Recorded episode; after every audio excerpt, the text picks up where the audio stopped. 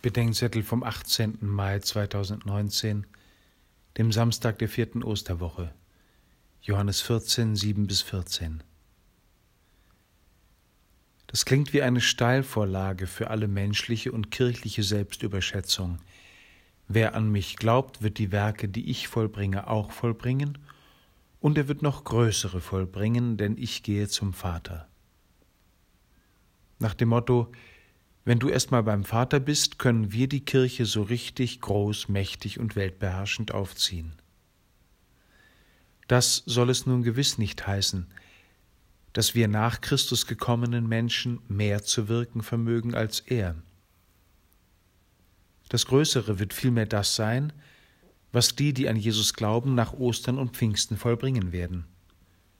So wie Gott Vater im Sohn wirkt, so wirkt Christus in den vielen, die an ihn glauben.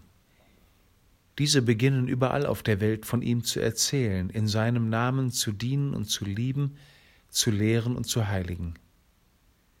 In den Millionen, die an ihn glaubten und glauben, und mit ihnen wirkt der zum Vater erhöhte Sohn Größeres als in den Jahren seines öffentlichen Lebens. Dreierlei ist dran. Erstens die menschliche Schuld in der Kirche erkennen, bereuen und sühnen. Zweitens das große Erkennen, dass Gott der Welt in Jahrhunderten durch unzählige kleine und große Menschenherzen und Hände in der Kirche geschenkt hat.